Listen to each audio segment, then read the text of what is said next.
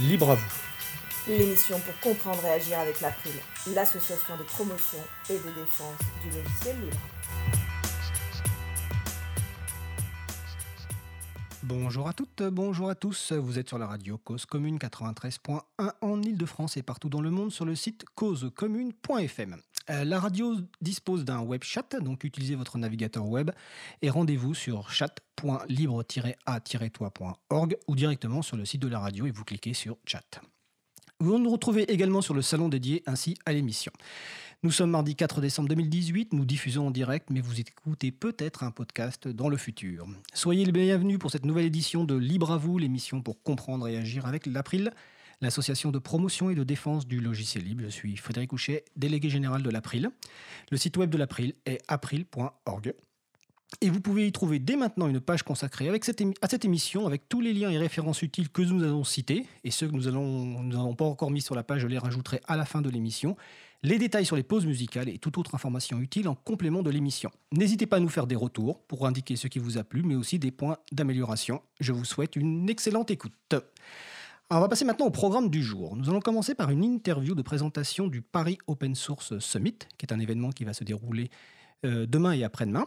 Ensuite, d'ici une quinzaine de minutes, notre sujet principal porte sur les logiciels libres et le monde associatif. Et j'ai le grand plaisir d'avoir en studio avec moi Frédéric Funder, délégué général chez le mouvement associatif. Bonjour Frédéric. Bonjour.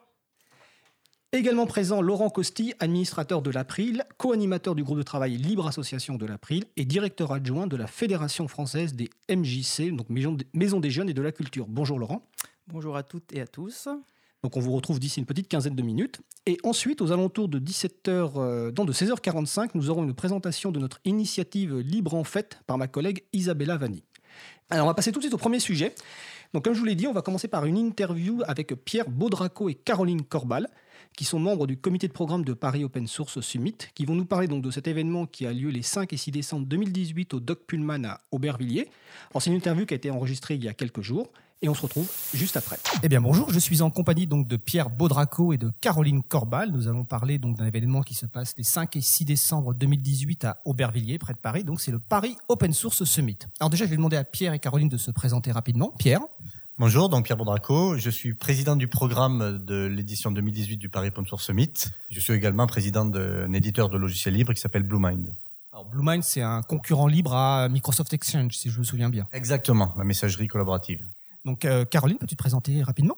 Bonjour, euh, Caroline Corbal. Donc j'ai eu euh, le plaisir cette année de coordonner la thématique écosystème du Paris Open Source Summit. Par ailleurs, je travaille dans une entreprise qui s'appelle InnoCube, spécialisée dans les logiciels libres et l'open data, et je suis présidente d'une association qui promeut un outil libre de démocratie participative. Qui s'appelle comment? Démocratie OS. Ok, merci. Donc maintenant, on va commencer par la présentation de, bah, de cet événement, Paris Open Source Summit. Donc euh, Pierre, peux-tu nous présenter en quelques mots ce qu'est cet événement? Quels sont les objectifs, le public attendu, les intervenants euh, qui sont annoncés? Alors très rapidement, le Paris Open Source Summit, c'est le plus grand événement européen lié à l'open source. C'est un événement généraliste qui va contenir un espace exposition, donc des sociétés viennent exposer leurs produits, leur savoir-faire, un grand programme de conférences dont je suis président et dont Caroline est présidente, vice-présidente d'une des thématiques majeures, euh, qui va contenir également un village d'associations associatives, puisqu'une des particularités de l'open source, c'est d'avoir tout un pan lié à la communauté, donc on en reparlera. Euh, et puis un événement qui intéresse aussi euh, des VIP, puisque nous avons l'honneur d'accueillir la ministre Frédéric Vidal, ministre de l'enseignement supérieur de la recherche, euh, des gens de la NSSI, de l'État et diverses personnalités, le SIGREF par exemple. Alors l'ANSI, c'est l'agence de sécurité de l'État, et le SIGREF, rappelle-moi ce que c'est? Le SIGREF, en gros, c'est le club des DSI des grandes, des 150 plus grandes entreprises françaises. Oui, c'est ce qui regroupe les directions informatiques des grandes entreprises françaises. Euh, donc Caroline, euh, comme l'a dit Pierre, toi tu t'occupes d'un thème qui s'appelle donc le thème euh, écosystème. Est-ce que tu peux nous en dire plus? Oui, alors la thématique écosystème cette année, on l'a vraiment vu comme une tribune pour rassembler et valoriser celles et ceux qui ont fait le choix de l'ouverture et de la collaboration pour innover plus efficacement, plus durablement. Et donc il y a des thématiques phares qui sont portées dans ce cadre-là, notamment l'éthique du numérique, parce que la confiance en le numérique en dépend. Donc on va parler de données personnelles, on va parler d'intelligence artificielle. aussi des modèles économiques liés au logiciel libre. il y a on va aussi beaucoup parler de comment l'open source et ce qu'on appelle aujourd'hui l'inner source euh, donc euh, des pratiques liées à l'ouverture euh, peuvent accélérer la transformation numérique des organisations. Et on a fait aussi le choix d'apporter beaucoup d'importance à l'inclusion et à la diversité dans cette édition, notamment à la place des femmes dans l'open source, donc dans le numérique en général, mais dans, dans, dans l'open source aussi avec donc déjà en féminisant plus le programme, mais aussi en ayant des sessions dédiées à ce sujet-là et euh, qui seront très axés solutions pratiques. Comment est-ce qu'on peut apporter collectivement des réponses à ces enjeux? Donc, euh, il y a des femmes de plein de projets, à la fois recherche, euh, d'entreprises, du secteur public, qui vont venir témoigner et apporter des solutions concrètes. Alors ça c'est super. Euh, déjà ça, nous montre qu'en fait, euh, par rapport aux personnes qui écoutent l'émission, bah, toute personne qui écoute l'émission peut venir, ne serait-ce que sur le thème écosystème. Donc le grand public peut venir, peut découvrir effectivement ces, conférences. Et puis les personnes un peu plus techniques ou un peu plus euh, connaisseurs de ces sujets peuvent être aussi intéressés par le thème écosystème, bien entendu, mais aussi par les deux autres thématiques qui sont donc les thématiques tech pour technique et solutions. Pierre, est-ce que tu peux nous les présenter? Alors effectivement, l'open source c'est d'origine assez technique, donc c'est des outils informatiques, donc toute la galaxie technique est invitée et vient en général à cet événement. La thématique solution, on a voulu justement ouvrir pour proposer et montrer quelles solutions existaient en open source, en logiciel libre, à destination euh, du grand public et des entreprises. Et il n'y a pas besoin de connaître le logiciel libre pour ça. C'est voilà qu'est-ce qui existe en termes de logiciels, d'applications, de gestion ou autre. Euh, la thématique écosystème, Caroline en a parlé, c'est tous les impacts de l'open source que peut avoir l'open source sur la société. Et on aura des débats cette année, notamment en conférence euh, plénière, en keynote, euh, sur la souveraineté, en quoi l'open source peut aider à préserver ou garder une souveraineté numérique en France ou en Europe par rapport aux géants américains qui sont euh, très ou trop puissants, euh, et une problématique liée aux compétences, à l'emploi, à l'embauche. C'est pour ça aussi que la ministre, Madame Vidal, vient, puisque c'est un des enjeux phares. le numérique explose, l'open source est un moteur de cette révolution numérique, et aujourd'hui on manque de talents et de compétences, donc il faut favoriser l'émergence de personnes dans ces domaines. Alors très bien, ça me fait penser d'ailleurs que les gens qui peuvent chercher de l'emploi aujourd'hui dans le logiciel libre, bah, euh, Paris Open Source Summit, c'est le bon moment de rencontrer des entreprises qui recrutent, parce qu'effectivement, vous recrutez des, des talents. Je suppose que c'est dans toutes les catégories techniques que vous recrutez. Oui, toutes les catégories techniques, mais même euh, ça peut être euh, commerce, ça peut être marketing, mais effectivement, il y a un gros focus sur la technique. Et d'ailleurs, cette année, au Paris Open Summit, on a organisé un forum RH avec les co-organisateurs, notamment euh, Systématique, le pôle Systématique, qui a organisé un grand forum RH pour justement faire un forum, un endroit pour se retrouver par rapport à l'emploi. Donc avec des conférences, avec des, des job dating, avec un concours, coding party, etc. D'accord, ça me fait penser à une question. qui organise en fait le Paris Open Source Summit? Alors, le Paris Open Source Summit est co-organisé par le pôle de compétitivité systématique, Paris Région, par la société Wii qui euh, est en charge de la logistique et de la commercialisation de la partie exposition, et par le CNLL, euh, qui est en fait la fédération qui regroupe euh, l'écosystème euh, professionnel du logiciel libre, qui fournit beaucoup de contenu justement. Donc le CNLL qui veut dire Conseil national du logiciel libre, même si je crois que le nom va évoluer.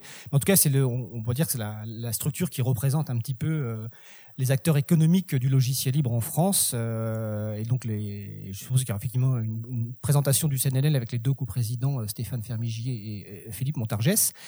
Euh, alors, vous, tu parlais de Wii U. Euh, pour les gens qui suivent le logiciel libre depuis longtemps, c'est aussi la structure qui organisait les, les salons GNU Linux Expo il y a, il y a quelques années. Donc, il y a une, une persistance dans l'organisation. Et une des caractéristiques, justement, ce que tu disais tout à l'heure, Pierre et Caroline, peut-être pouvoir nous donner des détails, c'est sur le parti exposant le village exposant qui mélange à la fois donc des entreprises et également des associations et des associations du logiciel libre. Tout à fait. Donc, il y aura plusieurs stands dédiés euh, aux entreprises euh, de l'open source. Et par ailleurs, il y a un village des associations qui réunit de nombreux acteurs associatifs qui représentent bien la diversité euh, et la richesse, en fait, des associations, des associations du libre. Il y aura également une session pour ces acteurs-là liée à l'outillage des associations. Donc, même si vous n'êtes pas une association du libre, vous pouvez aller vous renseigner sur les outils libres que vous pouvez utiliser au sein de votre association. Euh, qui sera organisé, co-organisé par WebAssos et par l'April. Et euh, on a vraiment souhaité donner une place particulière aux associations qui euh, feront aussi la clôture du Paris Open Source Summit cette année. Merci euh, Caroline pour parler de ça parce qu'en fait ça fait l'enchaînement vu que dans l'émission euh, du 4 euh, décembre le sujet principal ça sera justement logiciel libre et monde associatif avec notamment Laurent Costi donc qui intervient à, Paris Open Source Summit. parmi les événements associés en tout cas les, temps forts j'ai noté et je crois que tu voulais évoquer ça Caroline la présence de la DSI de l'État qui va faire une journée ouverte à toutes les personnes de l'administration qui veulent contribuer au logiciel libre. Tout à fait. Alors euh, l'idée c'est d'organiser une journée, donc euh, les blue hats, les chapeaux bleus, donc vous pourrez les reconnaître car ils vont vraiment porter des, des chapeaux bleus euh, sur l'événement. Et l'idée c'est de rassembler une communauté autour des logiciels libres qu'utilisent ou, produit, ou produisent les administrations et euh, de lever petit à petit les freins qui peuvent exister à la contribution à ces logiciels libres. Et euh, ça fait notamment suite euh, au fait que l'État a publié récemment cette année sa politique de contribution en matière de logiciels libres. Tout à fait. Nous aurons l'occasion donc début 2019 justement d'inviter des représentants de cette structure et qui ont nommé en plus un référent logiciel libre qui est un libriste de longue date qui s'appelle euh, Bastien Guéry, euh, qui sera présent lui aussi évidemment à, Paris Open Source Summit. Euh, Pierre, est-ce qu'il y a d'autres événements associés dont tu veux parler Peut-être le prix des acteurs du libre ou autre événement? Tout à fait. Effectivement, j'ai présenté le salon, l'événement rapidement. j'ai oublié de mentionner que le, le Paris Open Source Summit, c'est également une dizaine d'événements associés, comme la remise du prix des acteurs du libre, comme le Forum RH, comme EOL, qui est un événement sur la partie juridique de l'open source, euh, comme le Open Source Community Summit, comme l'Open CIO Summit, donc euh, un petit sommet des, des grandes DSI. Euh, donc voilà, c'est plein d'événements qui se, déroulent dans le cadre du salon. Euh, et je voudrais aussi rajouter, puisque Caroline a parlé du village associatif, euh, c'est que euh, la cérémonie de clôture cette année, donc le, le, deuxième jour, le 6 décembre en fin de journée, est organisée par les associations et sera assez festive. Nous aurons la présence de l'Open Source Initiative, l'OSI, avec son président qui va venir parler, et fêter des anniversaires comme l'anniversaire de Linux FR, etc. Donc cette festive, venez nombreux déguster et manger ces gâteaux. Et dernier point, l'Opari Open Source Summit en chiffres. Le Paris Open Source Summit, c'est 5000 visiteurs. Donc, vous avez compris que tous les publics sont les bienvenus. C'est un événement qui est gratuit. Donc, n'hésitez pas à vous préinscrire ou venir directement le jour même. C'est plus de 200 conférences et plus de 150 exposants. Donc, c'est un vrai, une vraie grande messe sur l'open source européenne. Donc, effectivement, c'est un événement à, à, ne pas non pas manquer sur le logiciel libre et l'open source. Tu parles des, des, des, fêtes, effectivement, le site Linux FR, qui est un site d'information sur le logiciel libre, fête ses 20 ans.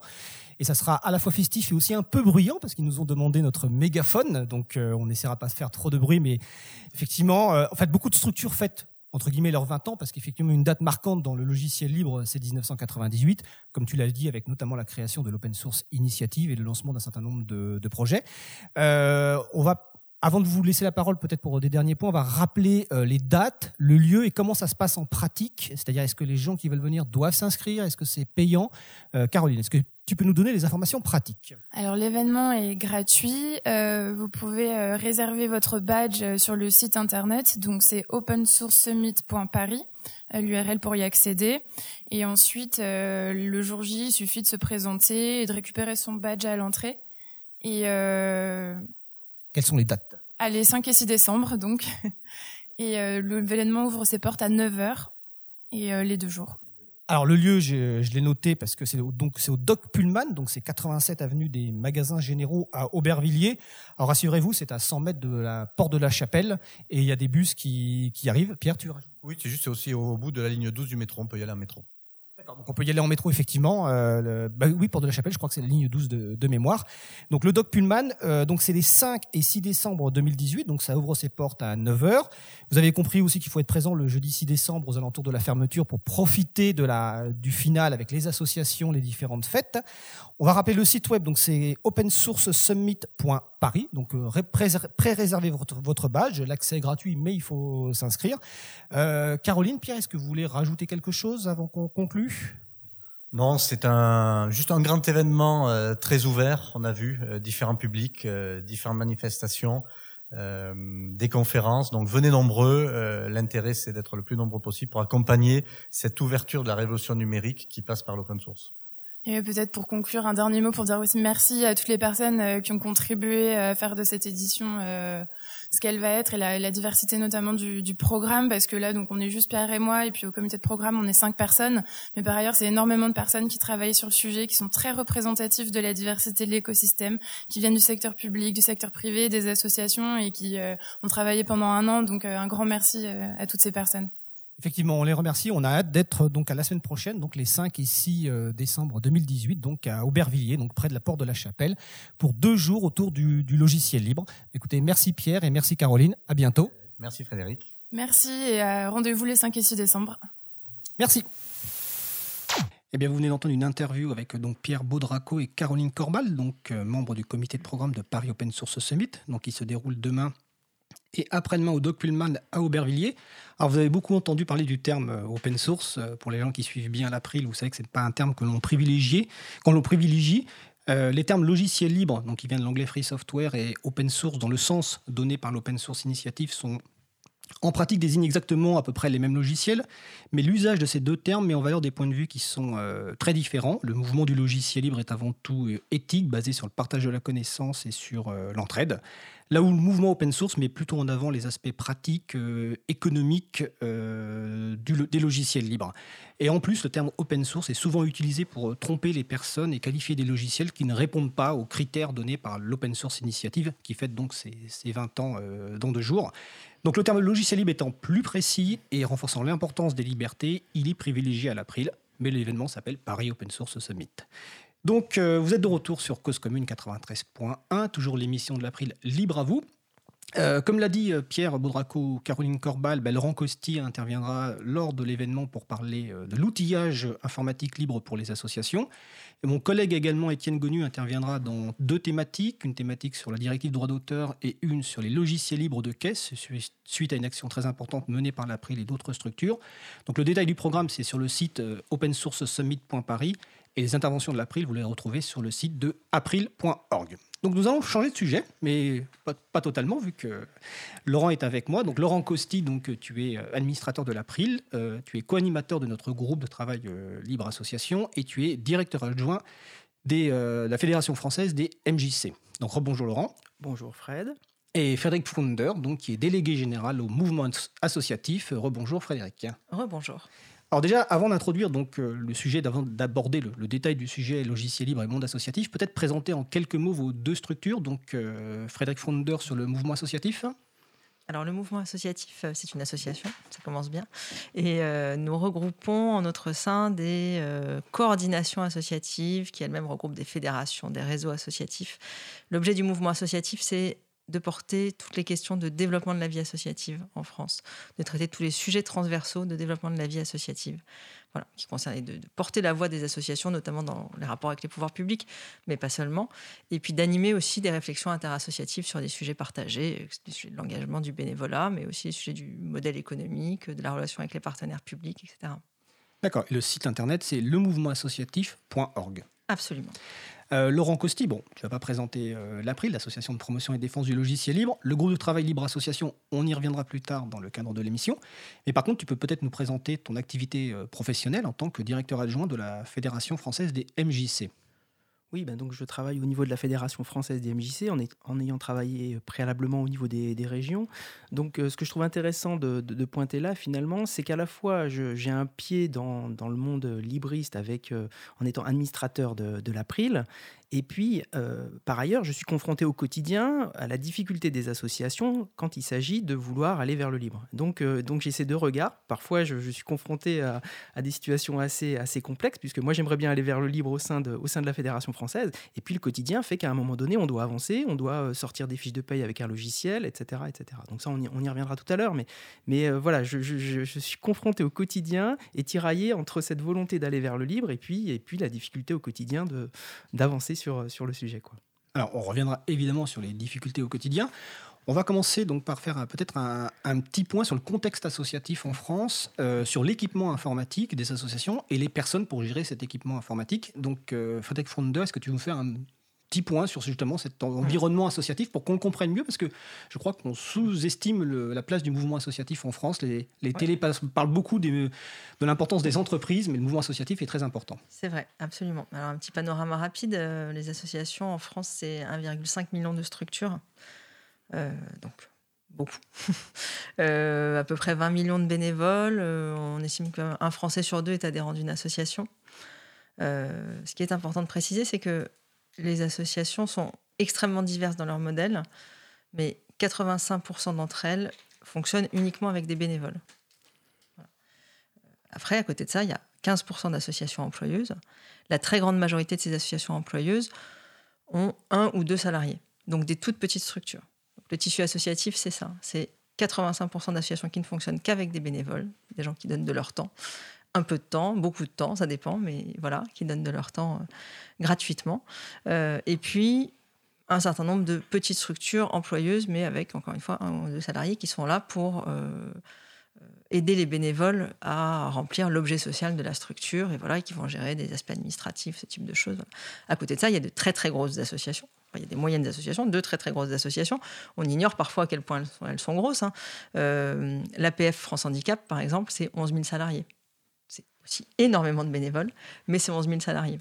Bon, on peut en citer quelques autres que, tout le monde connaît, hein, euh, la Croix-Rouge, les Restos du Cœur, Médecins du Monde, son association, Emmaüs, la Fédération française des MJC est d'une plus petite taille, évidemment, n'est pas sur 11 salariés. salariés. Voilà, mais c'est une grosse structure associative. Pour les associations, 170 salariés, c'est beaucoup. Donc voilà pour un, panorama très rapide et pour placer euh, le contexte des, euh, des, associations, de ce que sont les associations. Elles sont présentes partout sur les territoires et sur des secteurs d'activité extrêmement divers. Les associations, c'est le sport, c'est la culture, l'éducation populaire, les loisirs, les colonies de vacances, euh, l'animation, l'accueil d'enfants, l'accueil périscolaire, c'est c'est aussi beaucoup dans le sanitaire médico-social. Il y a beaucoup de crèches qui sont des crèches associatives, euh, des hôpitaux qui sont aussi associatifs, ce qu'on sait, assez rarement. Voilà, donc c'est une très très grande diversité d'actions, une très grande diversité de modèles.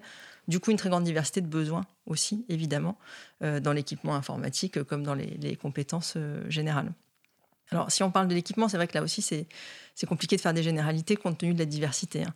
Euh, bah, les associations, comme euh, toutes les structures et les citoyens, euh, ont progressé dans leur équipement informatique, hein, évidemment, au fil des années. voilà, être outillé en, informatique, en numérique et faire appel aux outils numériques, c'est une nécessité pour le tissu associatif, comme ça l'est dans la vie quotidienne d'à peu près tout le monde. Euh, il y a une étude de recherche et solidarité qui a été faite en 2013 puis en 2016 qui montre bien qu'il y a une évolution continue euh, dans ce domaine-là. 72% des associations sont équipées d'un site internet. Donc 72% sur les 1,5 million de structures, ça, fait quand même. Ça fait euh, beaucoup de sites. Hein. Ça fait beaucoup de sites. Je, précise que l'étude dont tu parles, et la référence est sur le site de l'April pour les personnes qui veulent aller plus en détail. Voilà. Alors évidemment, hein, ça va être des sites euh, d'une qualité inégale et euh, qui ont une, utilité différente en fonction des associations. Ça peut être juste un site vitrine ou des sites ressources beaucoup plus importants. Mais voilà, les associations se tournent évidemment vers ces outils. beaucoup d'associations de plus en plus utilisent les réseaux sociaux, évidemment. Euh, et puis on voit aussi une très très nette progression de l'utilisation des outils collaboratifs, sans doute parce que là ça répond aussi à un, point essentiel de l'activité associative, qui est pratique. et oui, à une pratique qui est de faire parler les gens ensemble, euh, voilà, de, collaborer, concerter, euh, élaborer une parole collective, parce que c'est bien ça qui est au, plus profond des associations, c'est la construction collective, l'intelligence collective, les outils collaboratifs. Pour ça, c'est quand même vraiment bien. Donc ça, voilà, ça fait partie des, progressions euh, importantes de ces dernières années en termes d'équipement pour les associations, ce qui veut bien dire qu'il y a un besoin important. Mais il y a aussi un, besoin de compétences, et là c'est plus compliqué. Ce qui est relevé par les associations dans leurs difficultés pour ça, c'est bien une question de temps, une question de moyens, une question de compétences en interne. On y reviendra sans doute euh, dans les discussions, que ce soit euh, pour le libre ou plus globalement pour l'équipement numérique de façon générale. En fait, hein. ça n'est même pas que pour le libre. Ce, tour de raison concerne effectivement l'informatique en général, et on prend conscience qu'effectivement, à partir du moment où tu nous dis que 85% des associations, il n'y a que des bénévoles, forcément l'informatique va être gérée par des bénévoles qui connaissent plus ou moins un système et qui vont peut-être orienter des, décisions. Absolument. Ceci dit, ce qui est intéressant, c'est qu'il euh, y a une assez bonne connaissance du, enfin une assez bonne connaissance du principe du logiciel libre, en tout cas dans les associations. Les associations interrogées, pour beaucoup d'entre elles, euh, on dit connaître l'idée du logiciel libre et euh, soit être déjà équipé, soit avoir envie d'y aller. Donc il peut y avoir, il y a une marge de progression intéressante en la matière. Laurent, tu veux réagir là-dessus Oui, on a vu bah, dans, dans, le cadre du groupe de, du groupe de travail de, de l'April Libre Association, on a fait plusieurs enquêtes aussi, alors très modestes hein, par rapport à Recherche et Solidarité, mais ne serait-ce qu'avec ces enquêtes en 2007, enfin en 2008-2009 et puis 2014-2015, on a vu la, le changement un peu d'état d'esprit des associations. C'est-à-dire que en 2008-2009, la question c'était plutôt mais c'est quoi les logiciels libres? Alors que dix ans plus tard, on avait la question mais comment on fait pour y passer? Donc on sent bien quand même un changement de mentalité par rapport à, au logiciel libre, une connaissance du, au moins du nom et de, de ce que ça peut représenter. Et de leur usage, je suppose, en interne, mais on, on y reviendra par rapport au type de logiciel. Est-ce que tu voulais ajouter quelque chose sur cette partie-là, Frédéric? Non, je pense que ça fait un, un panorama euh, déjà assez vaste et encore une fois qui montre toute la, toutes les potentialités. Donc euh, voilà. il y a certainement un, un gros travail d'information, euh, d'éducation à, à, faire, mais euh, en tout cas, voilà, l'intérêt existe, euh, le besoin existe. Euh, les associations ont plein d'usages à faire du numérique et donc là-dessus, les outils du libre peuvent sans doute correspondre à beaucoup d'entre eux. Alors justement, on va, on va on va arriver à ce sujet du, du lien entre monde associatif et logiciel libre. Je pense juste que j'ai oublié de citer le site web de la Fédération française des MJC, donc c'est ffmjc.org. Et le groupe de travail Libre Association, c'est libreassociation.info, même si on y reviendra tout à l'heure. Alors justement, Laurent, euh, pourquoi les valeurs, du logiciel libre rejoignent-elles celles du, du, mouvement associatif Et finalement, euh, pourquoi c'est plus qu'un outil pour le mouvement associatif, le recours au logiciel libre? Alors moi, j'avais, travaillé un peu la question euh, plutôt dans le lien logiciel libre éducation populaire. Donc c'est finalement une, forme un peu restreinte du mouvement associatif dans son ensemble, hein, puisque tout à l'heure on a cité la santé, on a cité le sport, etc. L'éducation populaire, même si évidemment il y a des croisements, il y a des, enfin voilà, il y a, il y a une partie de, du monde associatif qui, qui se reconnaît dans l'éducation populaire, et donc c'est plutôt ce lien-là que j'avais travaillé entre les valeurs de l'éducation populaire et puis euh, les valeurs du logiciel libre. Alors j'avais fait un master sur la question, je vais vous épargner la longueur du, texte, hein, mais peut-être que je peux résumer justement par le lien entre les quatre libertés du logiciel, euh, libre et puis ce qui fait lien avec les valeurs de l'éducation populaire. Donc si vous, vous souvenez des quatre, euh, des quatre valeurs du, du logiciel libre, vous avez la liberté d'utilisation.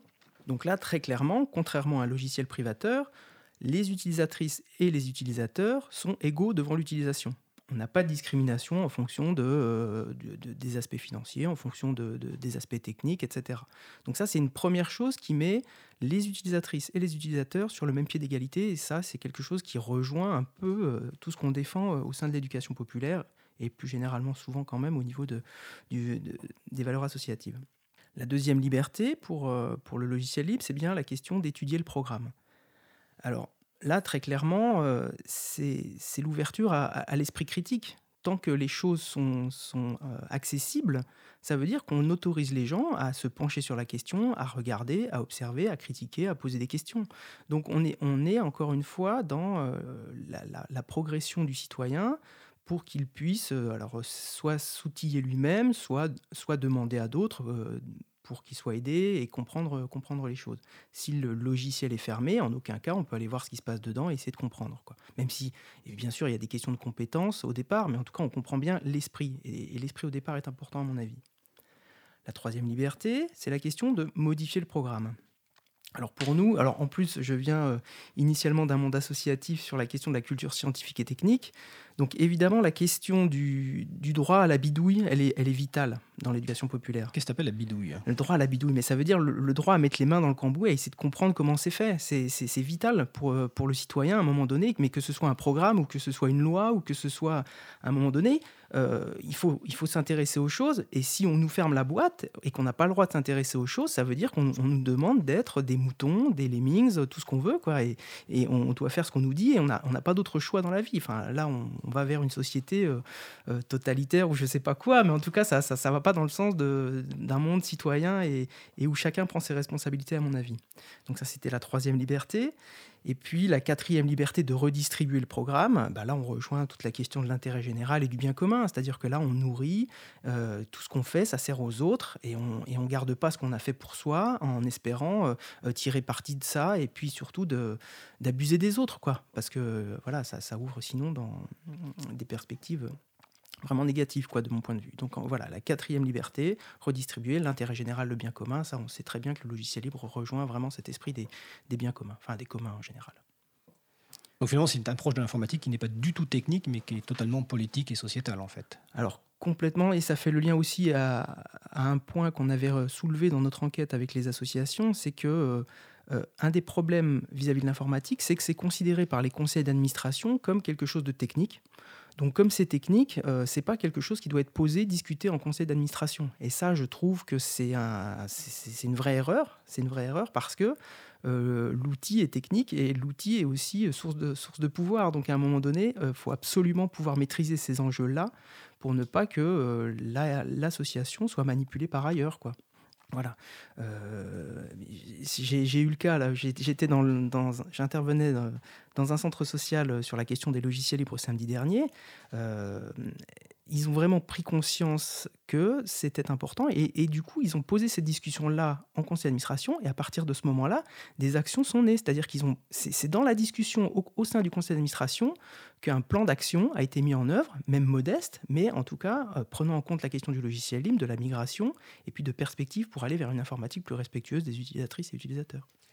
Et ça, c'est relativement récent. Je pense que ça confirme un peu ce que disait tout à l'heure euh, Frédéric Fronder, justement, sur cette prise de conscience et, le fait que c'est avant tout, effectivement, quelque chose de politique et qui ne dépend pas que des militants de terrain, mais que les structures dirigeantes doivent aussi accompagner. Alors, je partage totalement tout ce qui a été dit, évidemment. les associations, euh, elles sont comme les citoyens, forcément d'ailleurs, puisqu'elles sont constituées de tous ces citoyens. Et, cette méconnaissance, finalement, du logiciel libre, de ses enjeux au regard du, du monde informatique, c'est assez largement partagé. Je pense qu'il y a un certain nombre de sujets aujourd'hui qui amènent à une meilleure connaissance, en tout cas plus d'inquiétudes qui euh, entraînent la nécessité pour les uns et les autres de s'intéresser. Hein. Euh, je pense que la question des données personnelles va quand même commencer à être de plus en plus saisie. Les associations, ils sont forcément confrontés parce qu'elles ont beaucoup de fichiers, euh, forcément, etc. donc tous ces, questionnements autour des données personnelles vont aussi les obliger à s'interroger sur, euh, sur ces questions-là et en faire des sujets plus politiques que techniques. C'est vrai qu'en général, dans une première appréhension, ils sont très techniques. Il nous faut un site internet, euh, il nous faut euh, un logiciel de traitement de texte, il faut qu'on puisse gérer nos mails. Bon, et puis euh, chacun va amener sa compétence, celle qu'il a chez lui dans sa maison, en disant bah tiens, euh, voilà, moi j'utilise ça, c'est pratique. Bon, voilà. Oui, ils vont surtout utiliser ce qui est imposé au quotidien. Et ce qui est hein. imposé au quotidien, ce qui est plus facile. On n'a pas le choix. Hein, enfin, Absolument. Alors ça, il y a la question de ce qui est imposé, la question de ce qui est, c'est la question de la, vente forcée, euh, qui est effectivement ordinateur logiciel. Bon, et puis surtout l'absence de questionnement, effectivement, et puis une association dans son conseil d'administration elle va s'intéresser euh, à son objet social. Donc, euh, une association qui a pour objet euh, la lutte contre la pauvreté, eh ben, dans son CA, elle traite de la question de la lutte contre la pauvreté. Elle ne traite pas de l'équipement informatique de sa structure. Mais ce qui est un tort, parce qu'effectivement, les valeurs associatives, il faut les faire vivre dans le projet qu'on porte, mais au sein même du projet évidemment. Ce qui est, une association, c'est avant tout un collectif euh, démocratique, euh, un lieu de construction collective, d'élaboration collective, d'implication citoyenne. Et ça, ça doit passer aussi par le fonctionnement interne de l'association. Et là-dessus, c'est sûr que la question des outils utilisés, de tout point de vue, et, doit se poser. Euh, alors, voilà, elle ne se pose pas pour la question informatique, alors qu'elle va se poser, par exemple, pour l'équilibre des votes au sein du conseil d'administration. Mais finalement, il faut aller plus loin et se dire que les outils qu'on utilise au quotidien sont aussi des éléments du projet. Bon, ça, euh, ça ne se fait pas dans toutes les associations, mais il y, a une appétence pour ça, sans aucun doute. Et il faut que ça soit posé comme un, comme un enjeu, clairement. Ah, je suppose aussi que c'est compliqué parce que c'est relativement récent, finalement. On a l'impression que l'informatique est très ancienne, mais c'est vrai que l'informatique est très ancienne, mais les bouleversements en moins de 10 ans, notamment avec l'arrivée des réseaux sociaux, les géants de l'Internet euh, qui révolutionnent tout. Aujourd'hui, il y avait la, présentation de la nouvelle Freebox euh, qui va encore plus loin dans l'espionnage d'un certain point de vue, vu que Alexa est installé, donc euh, le micro d'Amazon est installé par défaut sur la Freebox, donc on va vraiment dans un, chamboulement complet. Donc on peut comprendre effectivement que le monde associatif, comme tout le monde, a du mal à, prendre, pas percevoir, mais en tout cas se positionner parce que ça nécessite du temps, des échanges, etc. Donc c'est quelque chose qui n'est pas on peut pas critiquer ça, on peut juste le constater et qu'effectivement il faut discuter pour pouvoir mettre en place des solutions. Oui, le temps institutionnel associatif est long, c'est un temps long. Il faut laisser mûrir les réflexions, il faut re-questionner, euh, réinterroger le projet, etc. Alors je vous propose qu'on fasse une petite pause musicale. Attention, ça va bouger parce que euh, c'est un groupe donc de Montréal qui s'appelle euh, Tintamar et le morceau s'appelle Downtown. Cause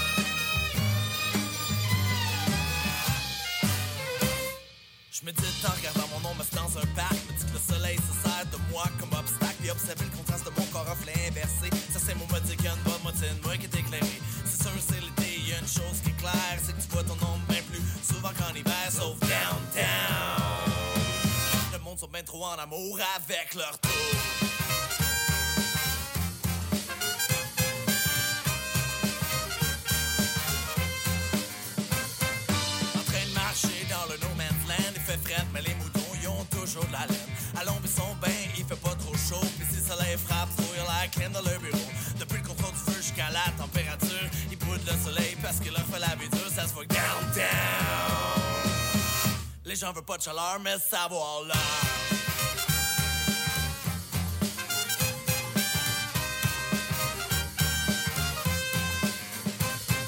Je croise une cravate puis des talons hauts. Je leur demande c'est quoi le trip avec le taux si haut. Puis je comprends que quand il pleut, t'es un parapluie. Mais tes lunettes fumées, t'en as sûrement pas besoin ici. C'est tellement sombre, les lampadaires de fenêtres ouvertes. Genre l'allégorie, la caverne, moderne à l'envers. Ils me disent. On se fait pas d'illusions, mais des.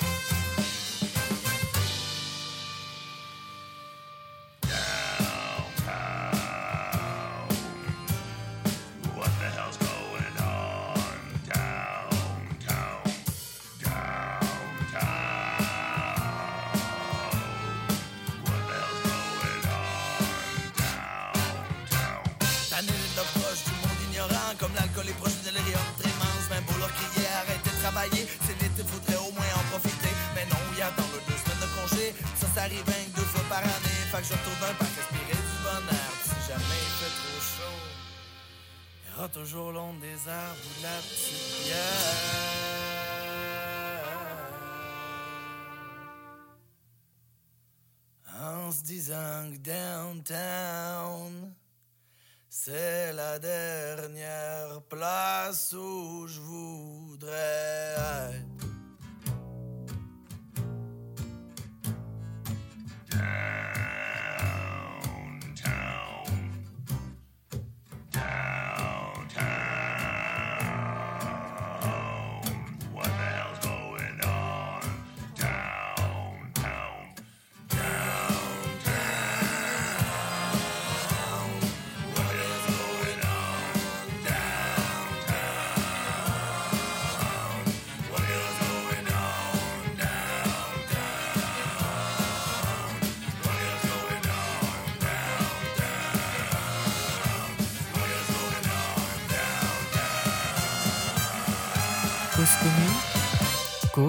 cause-commune.fm.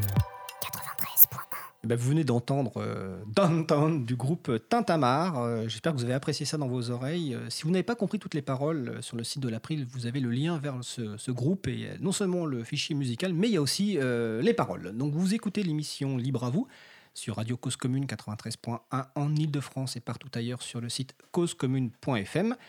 L'émission actuellement est consacrée donc euh, logiciel libre et monde associatif, euh, donc avec euh, Laurent Costi, administrateur de l'April et directeur adjoint de la Fédération française des MJC, et Frédéric Frunder, qui est délégué général le mouvement associatif. Donc juste avant la pause musicale, nous parlions du rapprochement des valeurs entre le monde du logiciel libre, le monde de l'associatif, éco- euh, éduc-pop, économie sociale et solidaire. Et nous parlions aussi de la complexité de la, prise en compte de la partie logiciel libre par les conseils d'administration d'associations. Euh, Frédéric, euh, bah, j'ai envie de te questionner un peu aussi sur la prise en compte par le mouvement associatif de cette question du, logiciel libre. euh, quelle est la position, ou en tout cas les positions que pourrait avoir le mouvement associatif, les perspectives euh, sur ce sujet? Alors, le mouvement associatif, euh, la, la structure, donc, n'a pas pris de position formelle euh, sur le logiciel libre ou en disant euh, il faut que les associations utilisent toutes des logiciels libres, etc. De toute façon, c'est pas notre vocation. hein. Euh, on ne donne pas d'instructions au monde associatif. De toute façon, on aurait tort d'essayer parce que bon, on n'y arriverait certainement pas, et tant mieux d'ailleurs. Voilà. En revanche, ce sur quoi on, essaye de travailler, c'est de sensibiliser les associations aux enjeux du numérique. Et, évidemment, euh, le recours au logiciel libre en fait partie. Donc, euh, on, a, plusieurs euh, projets en ce sens-là, enfin, plusieurs actions dans ce sens-là. On a monté un, un projet collectif qui s'appelle Résolution numérique, qui a été euh, déployé sur, euh, dans, les, dans les régions euh, avec un, certain nombre d'acteurs où on traite de différentes questions relatives à, l'utilisation du numérique, des outils informatiques par les associations, en essayant de leur donner des clés, des informations, de l'outillage. Évidemment, la question du libre fait partie de, de, de ce de cet ensemble euh, dans résolution numérique. Quand on fait une journée résolution numérique en région, en général, il y a toujours des acteurs du libre, plutôt des acteurs locaux d'ailleurs, euh, qui sont présents et qui viennent euh, sensibiliser, exposer, partager. De manière effectivement à montrer que ça existe et que des acteurs locaux sur le terrain existent pour accompagner éventuellement les, structures. Pour accompagner celles qui le souhaitent, voilà. Et, et encore une fois, pour sensibiliser les acteurs associatifs à ces enjeux. Qu'est-ce que ça veut dire? Pourquoi le logiciel libre par rapport à d'autres euh, Voilà. Euh, D'ailleurs, alors résolution numérique, pardon.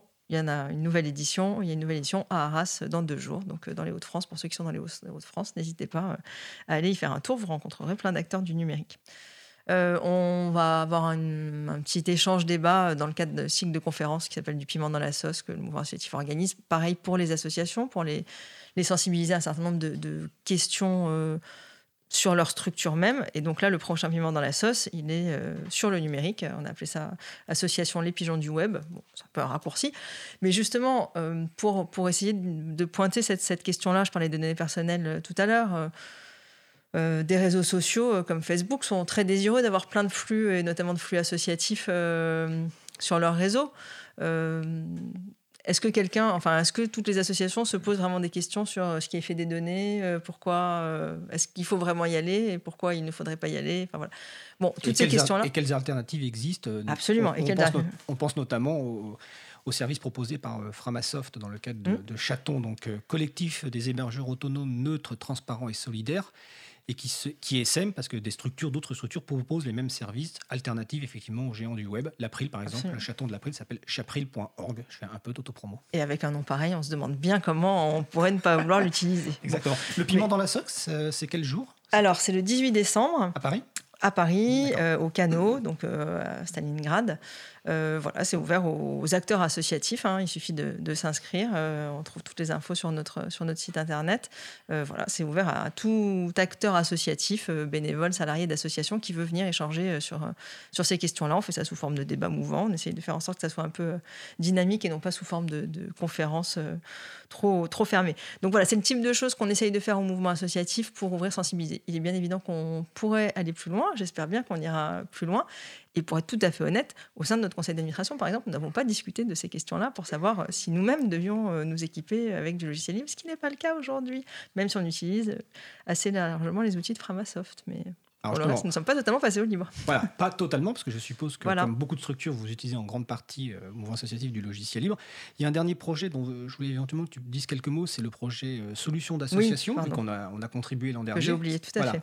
Alors, qui est un, un projet qu'on a euh, co-construit avec la Fonda, donc qui est une association aussi qui travaille sur euh, la prospective associative, on va dire. L'idée de solution d'association, c'était de mettre en valeur des initiatives portées par les associations pour répondre aux enjeux de société.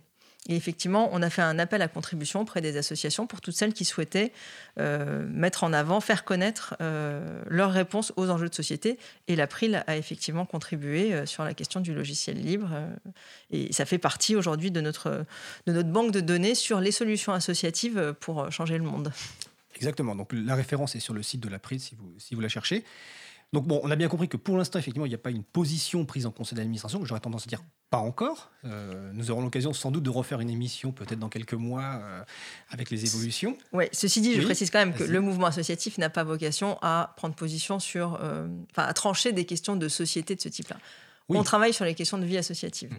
Donc, évidemment, en- enfin, comme on a pu le souligner, hein, la question du logiciel libre a un lien avec les valeurs associatives et donc c'est quelque chose qu'il faut qu'on ait dans, notre, dans nos perspectives.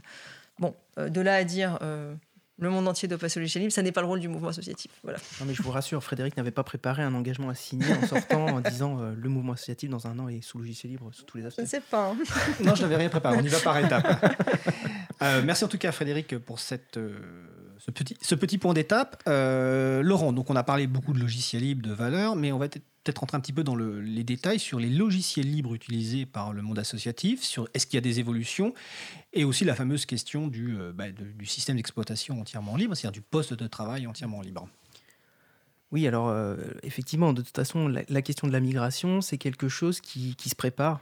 C'est quelque chose qui, qui s'étudie, qui prend du temps, euh, qui se fait en fonction du contexte de l'association. Euh, voilà, encore une fois, le, panorama des associations est tellement divers qu'il n'y a aucune règle qui peut s'appliquer à toutes, euh, évidemment. Donc après, il peut y avoir des préconisations. hein. Une des étapes généralement recommandées, c'est de se dire que sous environnement privateur, on installe plutôt des logiciels libres. Par exemple, euh, LibreOffice pour euh, tout ce qui Non. est bureautique, euh, voilà, le tableur, euh, le traitement de texte, la présentation éventuellement, voilà, potentiellement de la base de données. Donc voilà, ça c'est quand même une base qui, qui est une première étape. Alors évidemment, les gens habitués à la position de certains icônes, certains menus, bon, vont, vont, vont, avoir des réticences parce qu'on bouscule leurs habitudes, leur zone de confort. Donc il faut accompagner ça, il faut, euh, il faut préparer des, petits tutoriels, de l'accompagnement, rassurer les gens. euh, mais si ta fonction, elle existe quand même aussi sous LibreOffice, donc euh, voilà, ça, ça, ça se prépare. Sur, sur les comment sur le courriel par exemple Thunderbird peut faire l'affaire et peut, peut être une bonne alternative à, la solution propriétaire que, qui est native souvent sous Windows qui est Outlook. Euh, voilà.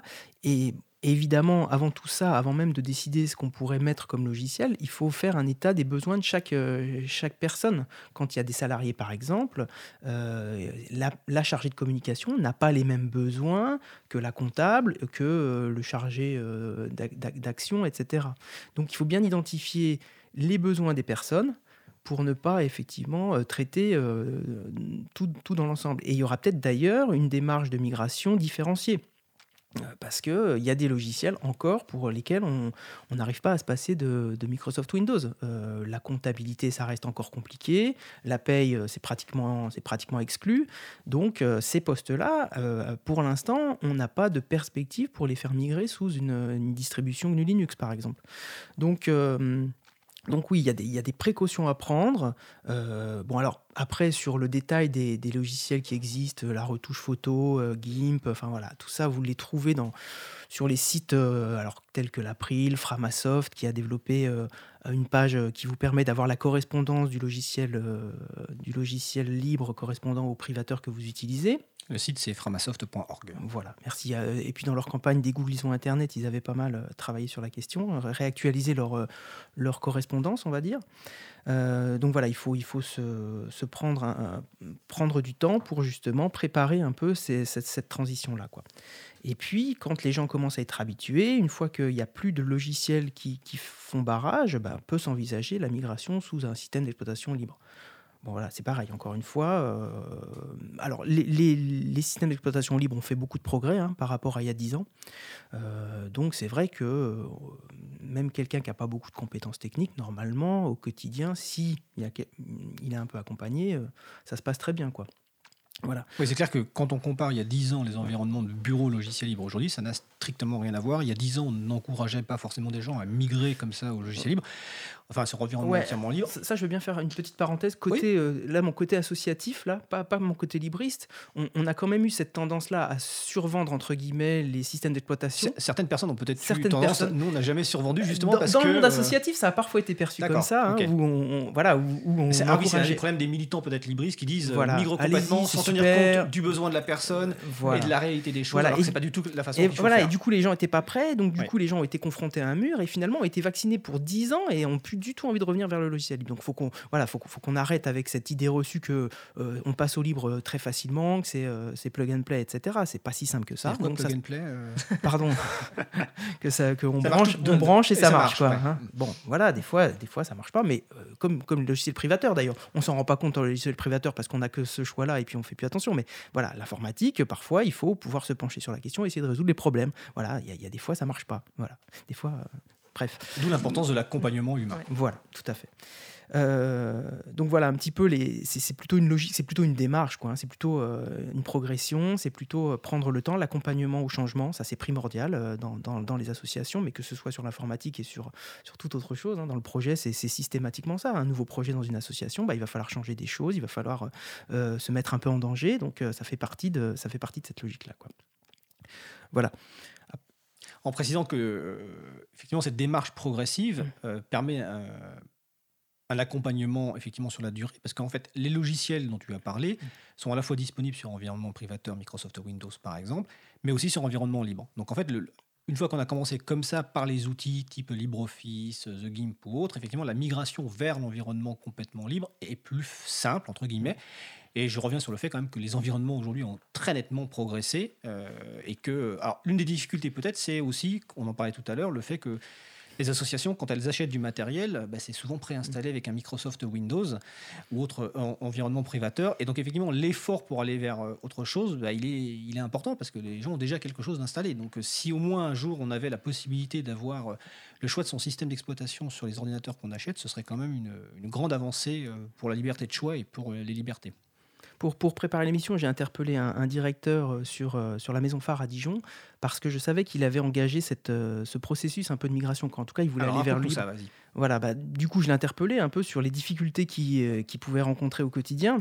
Alors, de fait, mais on, l'a déjà évoqué, mais du coup, là, j'ai vraiment euh, un retour concret de, de- la complexité qu'il a eu au quotidien. Euh, il reste toujours convaincu à ce jour, hein, mais c'est vrai qu'ils ont fait des, deux pas en avant, un pas en arrière pour pouvoir, euh, pour pouvoir continuer le, processus. Bon, évidemment, il y a toute la, toute la question de la culture imposée, quoi. C'est exactement ce que tu disais à l'instant, quoi. Le fait que on achète une machine, c'est Microsoft dessus, et on nous laisse même pas la possibilité de penser qu'il pourrait y avoir autre chose. Enfin, c'est quand même un monde euh, imposé, quoi. Et ça, c'est un peu difficilement supportable pour le monde associatif, pour certaines personnes quand même. Donc, euh, donc voilà, les gens sont habitués à quelque chose et les faire changer d'habitude, ça reste, euh, ça reste très compliqué, quel que soit le, quel que soit le sujet. Euh, ils ont, dans un premier temps, en démarrant le projet, ils ont essayé directement de, de passer sous système, non, de, de mettre un dual boot, hein, ce qu'on appelle un dual boot, donc euh, à la fois le système Windows et à la fois sur le même ordinateur, Un double système, amorçage, en fait. un double amorçage, voilà, euh, et laisser le choix aux gens. De fait, naturellement, les gens restaient sous le système Windows. Bah oui, ils sont habitués à ça, c'est normal.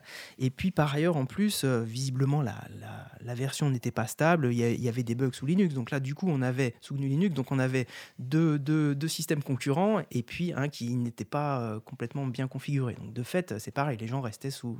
Ça donnait une raison de plus de rester sous, Windows à ce moment-là. Euh, après, effectivement, ils sont du coup restés plutôt sur une démarche sous, euh, sous Windows et ils ont fait cette démarche qu'on évoquait tout à l'heure de, mettre des logiciels euh, libres sous, euh, sous, sy- sous système d'exploitation privateur. Donc, ils utilisent le traitement de texte.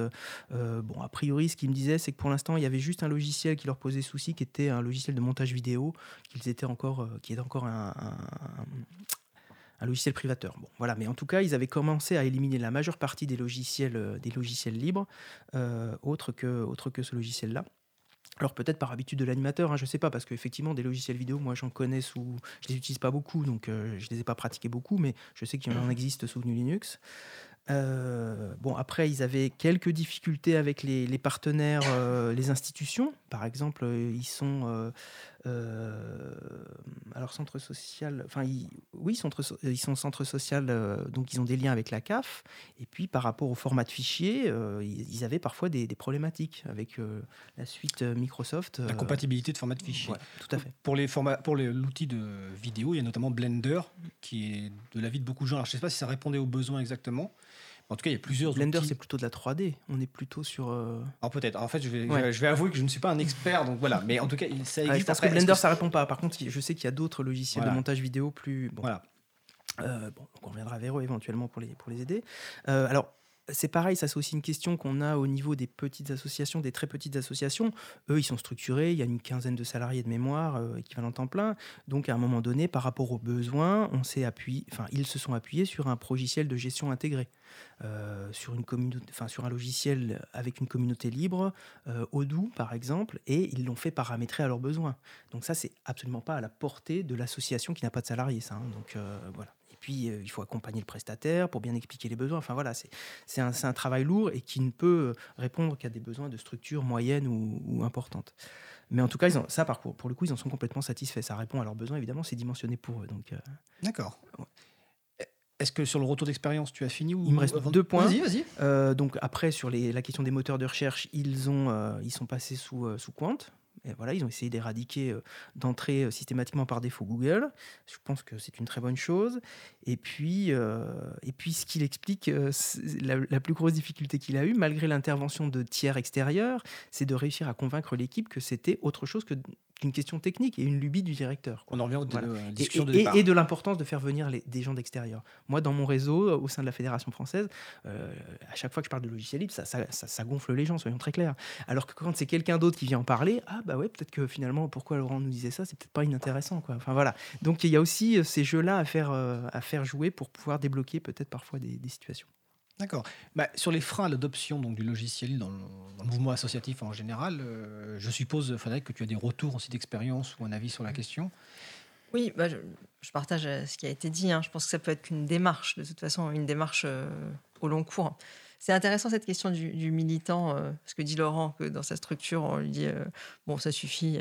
Euh, c'est pas toujours facile au sein de structures militantes que sont les associations d'accepter une autre militance. C'est assez drôle, parce que en fait, euh, voilà, une association ce sont souvent des militants. Ça serait, ça semblerait naturel qu'ils entendent une autre militance et qu'ils l'intègrent. Or, c'est pas si, si simple que ça, effectivement. C'est-à-dire, va, va militer dans ton autre assoce. Et puis là, euh, on fait ce, ce pourquoi on a monté notre association, notre objet, et pas Oui, on- forcément on reste notre- sur l'objet social Voilà. de l'association, le reste, c'est- Exactement. c'est c'est- Bon. c'est pas important en tout cas. on- Alors, c'est évidemment un peu caricatural. Ouais. Heureusement, les associations sont, sont, pour certaines d'entre elles, prêtes à intégrer, euh, intégrer un certain nombre de choses. Mais bon, voilà, c'est pas, c'est pas effectivement si simple, alors que ça paraîtrait assez, euh, assez naturel. Euh, les freins, oui, bien sûr, ils sont ceux-là. J'ajouterais peut-être un, autre frein qui est sur la, question du réseau, parce que j'ai parlé du panorama associatif. J'ai pas dit qu'en en- en France, les associations sont assez structurées. En fait, le monde associatif est assez structuré et fédéré. C'est-à-dire qu'il y a à peu près la moitié des associations qui font partie de réseaux. Alors, de façon assez diverse, hein, avec des liens plus ou moins formés. Euh, sur ce côté démarche, c'est vrai que si une tête de réseau décide de faire cette démarche, il faut vraiment qu'elle euh, prenne en compte la question de la compatibilité, parce que je pense que la question de la compatibilité est, est importante, parce que ça veut dire qu'il faut que tout ce qu'elle fait soit aussi approprié par euh, les structures de son réseau. Donc ça peut être en cascade, c'est pas juste euh, changer. euh, C'est le ruissellement du logiciel libre. c'est le ruissellement du logiciel libre, c'est magnifique. Et comme on a quelques doutes sur le ruissellement, bon, je sais pas. Voilà, ça peut être une question.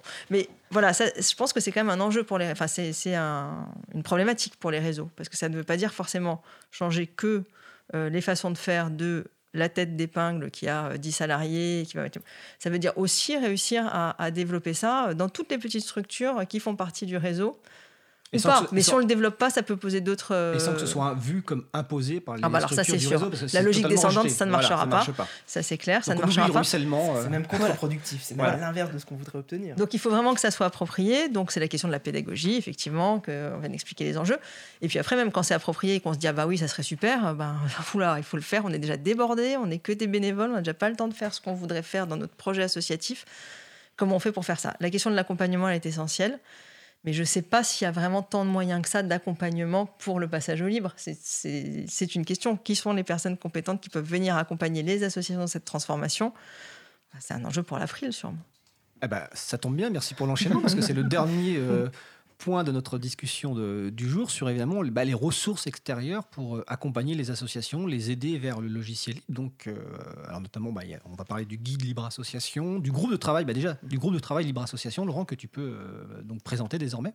Oui, alors, euh, ou alors on fait peut-être un, un tour de, de tous les partenaires Voilà, qui, peuvent, qui potentiels. peuvent agir Oui. sur, euh, sur, sur la question. hein. On a cité Framasoft, je pense que tout ce que tout ce qu'ils mettent en place, c'est c'est assez remarquable. Enfin, moi, je n'arrête pas de les recommander, hein, euh, Ouais. même si je suis membre du conseil d'administration de l'April, je fais de la promotion pour, pour Framasoft. Mais ce sont des amis en plus. Mais voilà, mais ça me semble évident. Mais de toute façon, vu, vu le travail qu'ils produisent au quotidien, je pense qu'il faut absolument souligner les services qu'ils ont mis en place, qui sont des vraies alternatives décentralisées. Donc ça aussi, c'est un- c'est une question vraiment centrale, justement, que, que pour l'avenir de... Et appropriable, parce que le but, c'est que les gens puissent éventuellement installer leur propre service, ils ont les compétences et le temps. Et, et ça, si, si les fédérations se saisissent de cet objet-là, c'est vraiment euh, un, un outil euh, extrêmement intéressant. Voilà, donc du coup, il y a des discussions autour de ça. Il y a déjà des fédérations d'éducation populaire qui se sont euh, positionnées par rapport à ça, qui vont installer des chatons. Je pense à la Ligue de l'enseignement, hein, qui s'est positionnée sur, sur ces questions-là. Voilà, donc, donc voilà, Fra- Framasoft, ça me semble, ça me semble essentiel.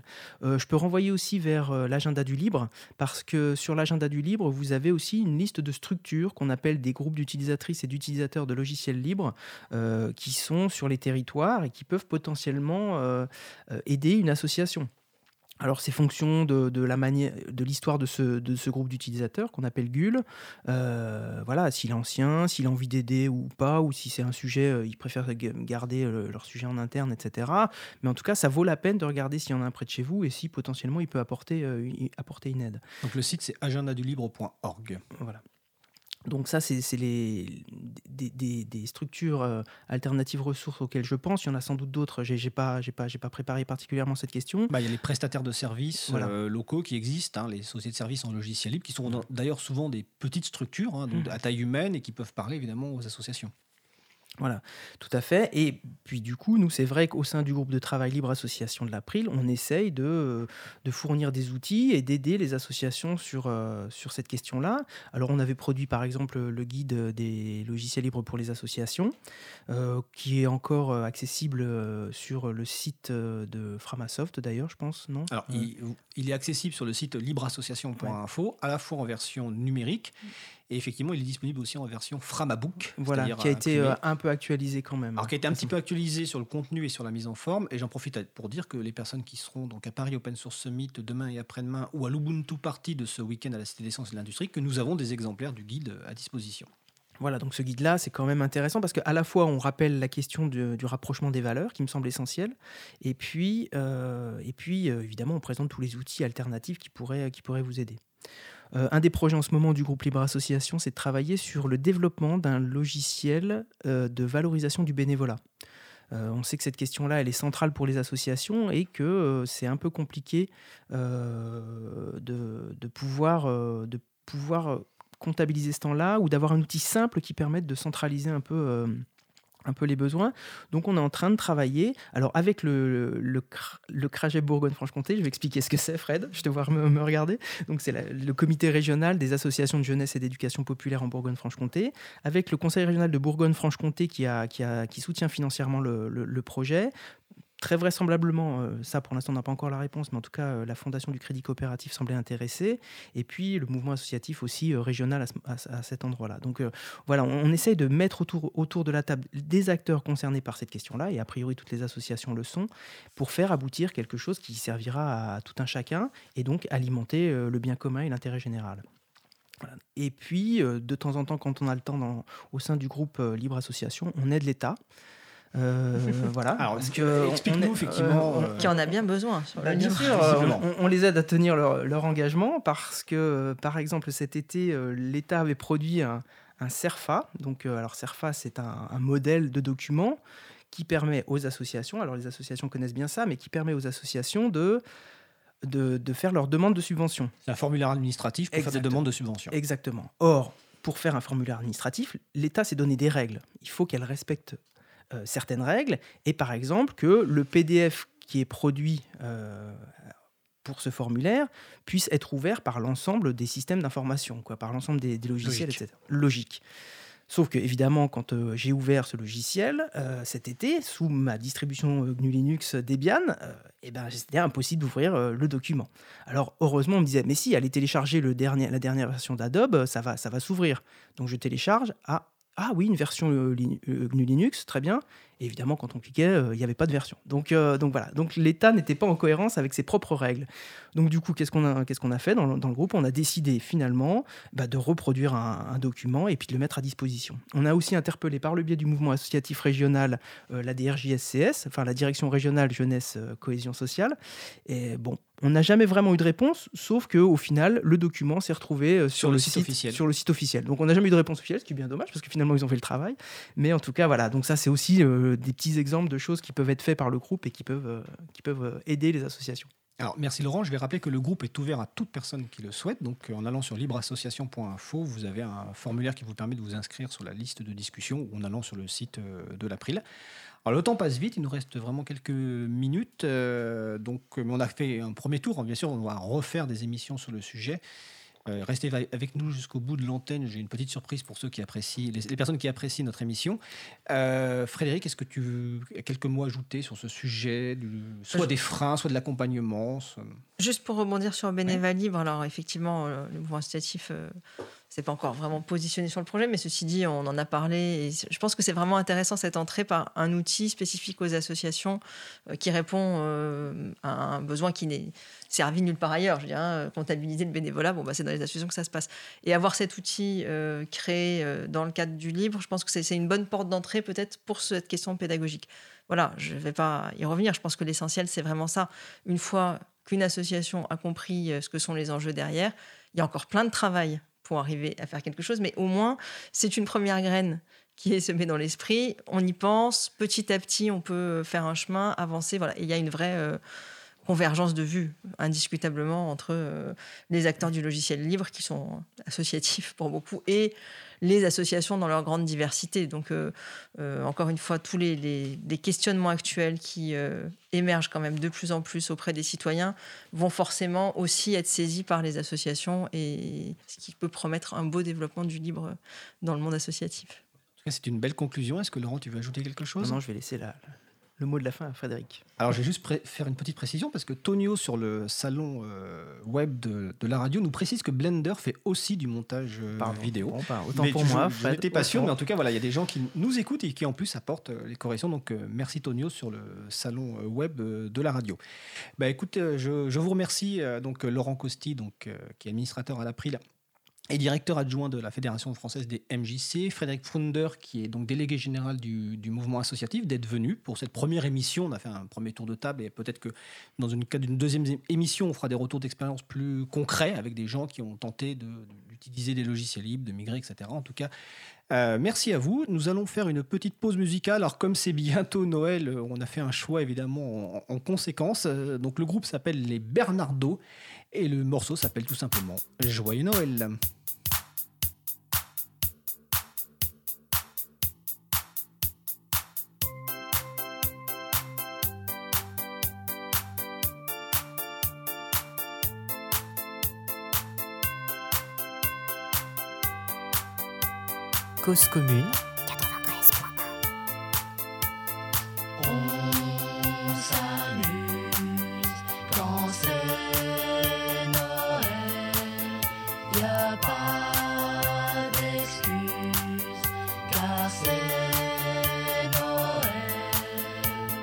Les rues sont éclairées, les sapins décorés, les cadeaux emballés, les bougies allumées. Va pouvoir fêter la fête de l'année. Puissent nos ennemis devenir nos amis. On s'amuse quand c'est Noël. Y a pas d'excuse car c'est Noël.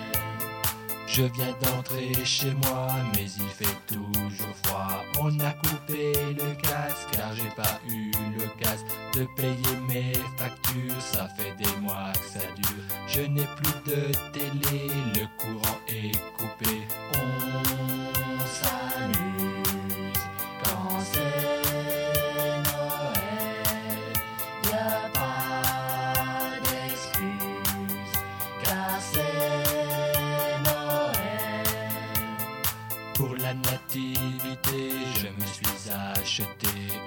de raviolis et quelques confettis. Des piles dans ma radio qui passe un adagio. C'est de la binonie, c'est vraiment très joli. On s'amuse quand c'est Noël. Y pas d'excuse car c'est Noël. Poisson mes raviolis, j'ai bon appétit. Grâce à un réverbère, j'ai un peu de lumière. Et je peux lire Zola ou Camus, j'ai le choix. Et sur la bande FM, on passe un requiem. On s'amuse quand c'est Noël. Y pas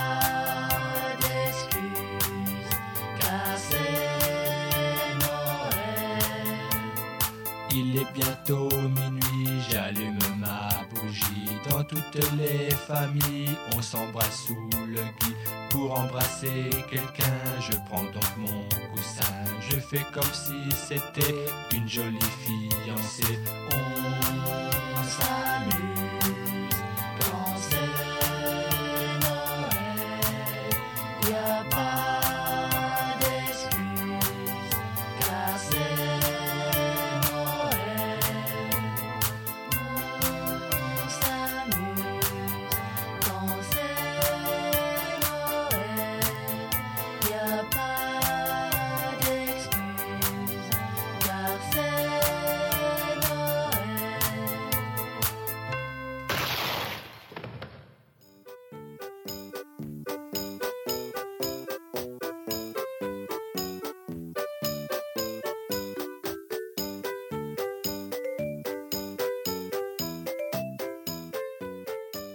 Cause commune, cause-commune.fm. Vous êtes de retour sur euh, Cause Commune, donc 93.1 pour l'émission Libre à vous de l'April. Donc vous avez noté que cette pause musicale était très différente de la première. Donc là, c'était Joyeux Noël par les Bernardo. On va changer de, sujet pour parler d'un événement qui va arriver en 2019 euh, qui s'appelle le Libre en Fête, qui est une initiative de l'April. Et donc j'ai interviewé il y a quelques jours ma collègue Isabella Vanni, qui ne pouvait pas être là aujourd'hui, donc qui est coordina- coordinatrice vie associative et assistante projet à l'April. Donc on va écouter l'interview et on se retrouve juste après. Eh bien aujourd'hui je suis en compagnie de ma collègue Isabella Vanni, donc tu es animatrice vie associative et responsable projet à l'April et tu vas nous parler de l'initiative Libre en Fête. Alors déjà, bah, peux-tu nous expliquer ce qu'est l'initiative Libre en Fête? Donc Libre en Fête, euh, une initiative, euh, ou encore mieux un événement national euh, coordonné par l'April, qui a lieu tous les ans depuis 2002. Hein, Donc on est déjà arrivé à la 18e édition en 2019. Euh, il a lieu à l'arrivée du printemps. Et l'objectif, c'est de faire euh, découvrir euh, le logiciel libre au grand public euh, dans une dynamique, si possible, conviviale et, même festive. Donc, on va dire que au printemps, la vie reprend son cours après l'hiver, et nous, on a pensé que le printemps est aussi une très bonne occasion pour les personnes, justement, de découvrir comment reprendre le contrôle de leur informatique grâce au logiciel libre. Donc tu parles d'un événement qui a lieu au printemps. Est-ce qu'il y a des dates précises pour ces événements dans le cadre du Libre en Fête? Euh, oui, Fred, on est déjà en mesure euh, donc de communiquer les dates pour l'édition 2019. Il, donc, en 2019, euh, Libre en Fête aura lieu du samedi 2 mars au dimanche 7 avril. Euh, bien sûr, rien n'empêche euh, d'organiser d'événements aussi à des dates légèrement avant ou légèrement après euh, cette période. On n'est pas si strict non plus. Alors donc ce sont des événements, mais c'est pas l'April qui organise euh, ces événements. Donc qui organise ces événements et pour quel public? Donc tu as dit que c'est principalement pour le, grand public. Euh, tout à fait. Donc l'April a un rôle de coordination, euh, mais les événements en soi sont organisés par toute structure ayant à cœur le logiciel libre et sa diffusion auprès d'un plus large public. Euh, donc ça peut être euh, un GUL. Euh, je rappelle ce que c'est un GUL parce que c'est un acronyme pour groupe d'utilisateurs et utilisatrices euh, de logiciels libres. Euh, donc des associations euh, locales qui se proposent justement d'organiser des événements, des permanences pour, pour favoriser la diffusion du logiciel libre. Mais ça peut être aussi d'autres structures hum, qui peuvent être potentiellement intéressées à cette action, par exemple une médiathèque ou encore un hackerspace ou encore un café associatif, pourquoi pas une maison euh, de la jeunesse, de la culture. Il suffit qu'il y ait une personne motivée à l'intérieur de la structure et euh, bien sûr que cette personne obtienne l'accord de la structure pour qu'un événement puisse se faire, puisse s'organiser. Et au- dans les autres structures, il y a aussi les espaces publics numériques qui sont des lieux euh, d'accueil et de sensibilisation à l'informatique. Et souvent, d'ailleurs, il y a des sensibilisations basées sur du logiciel libre. Et je suppose que c'est aussi l'occasion de, pour des groupes d'utilisateurs et d'utilisatrices, donc de nouer des partenariats avec des espaces publics numériques. Euh, c'est l'une des conséquences euh, du libre en fait, c'est-à-dire l'objectif, c'est justement de, de- de favoriser la diffusion, la promotion du logiciel libre auprès du grand public. Euh, mais l'une des conséquences positives aussi, c'est la, la mise en place de partenariats effectivement entre les espaces publics et numériques et les GUL, les associations d'utilisateurs de logiciels libres. les associations de promotion du logiciel libre.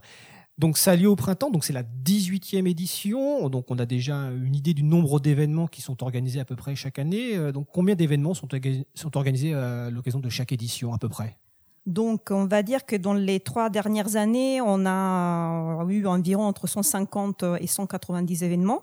Euh, on a eu un pic en 2009, on a dépassé les 200 événements et je- j'espère qu'on pourra euh, atteindre, accomplir à nouveau cet exploit en 2019. Donc l'objectif pour 2019, c'est d'atteindre ce, ce pic de 200 événements. Est-ce que ce sont des événements qui sont organisés euh, uniquement en France, principalement en France, ou il y a des événements dans d'autres pays, notamment francophones?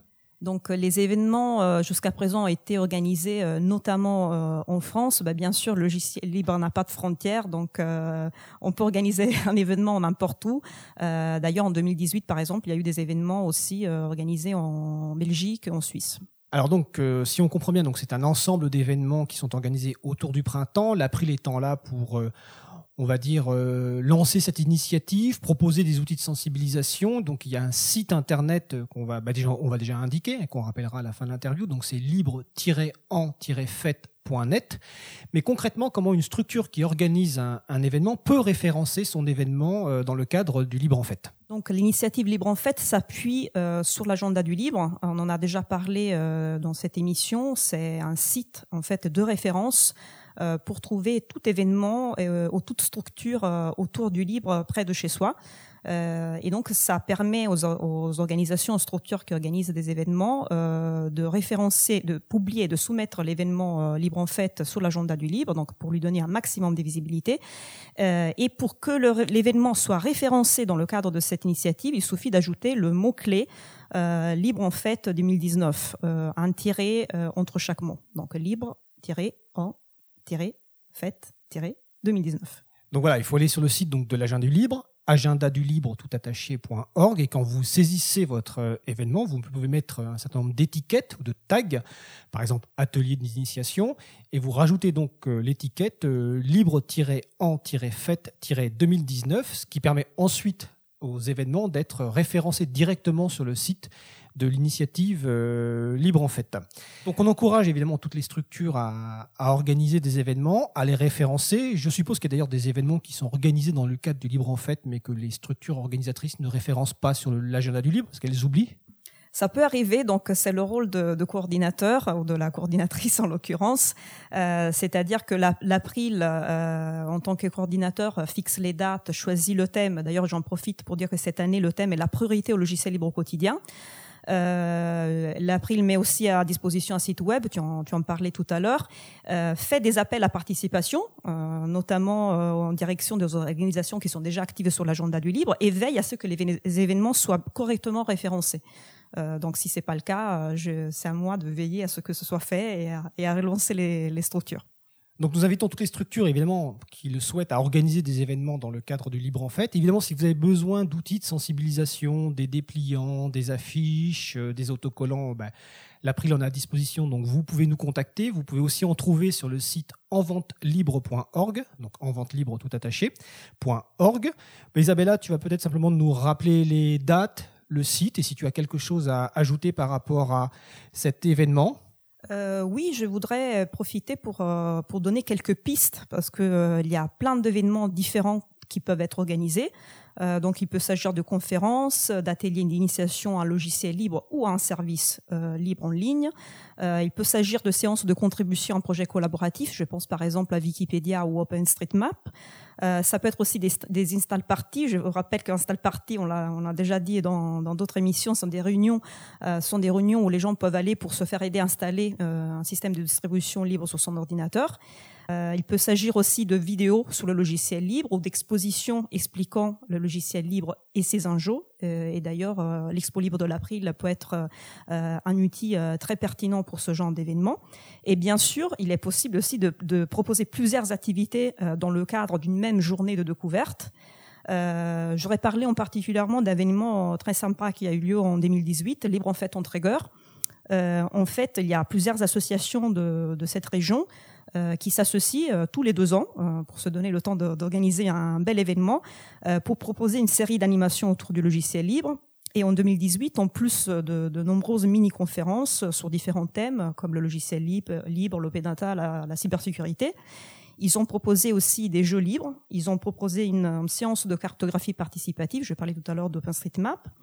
Ils ont proposé aussi des démos de l'imprimante 3D euh, parce que l'esprit euh, do it yourself est très cher aux libristes et il y a des points de contact très forts avec les hackerspace. Euh, donc voilà, c'est pour donner des exemples d'événements qui peuvent être organisés. Euh, Libre en fait en Trégor, c'est en, Bretagne. Install Party, on parle aussi souvent de fête d'installation, même si c'est pas forcément totalement festif, mais en tout cas c'est collaboratif et euh, il y a souvent des, choses à partager au-delà des, logiciels.